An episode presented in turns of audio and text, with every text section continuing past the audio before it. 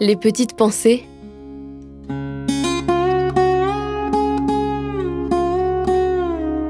Terroir, héritage et savoir-faire.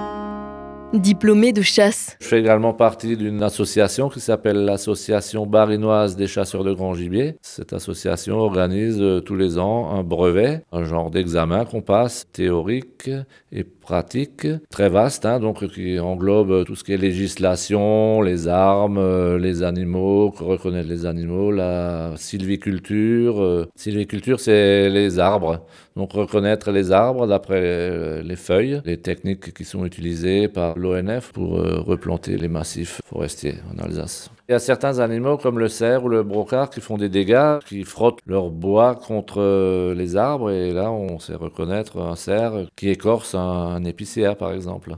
Donc c'est très large comme euh, examen et donc euh, je l'ai passé il y a une dizaine d'années et j'ai obtenu le brevet or.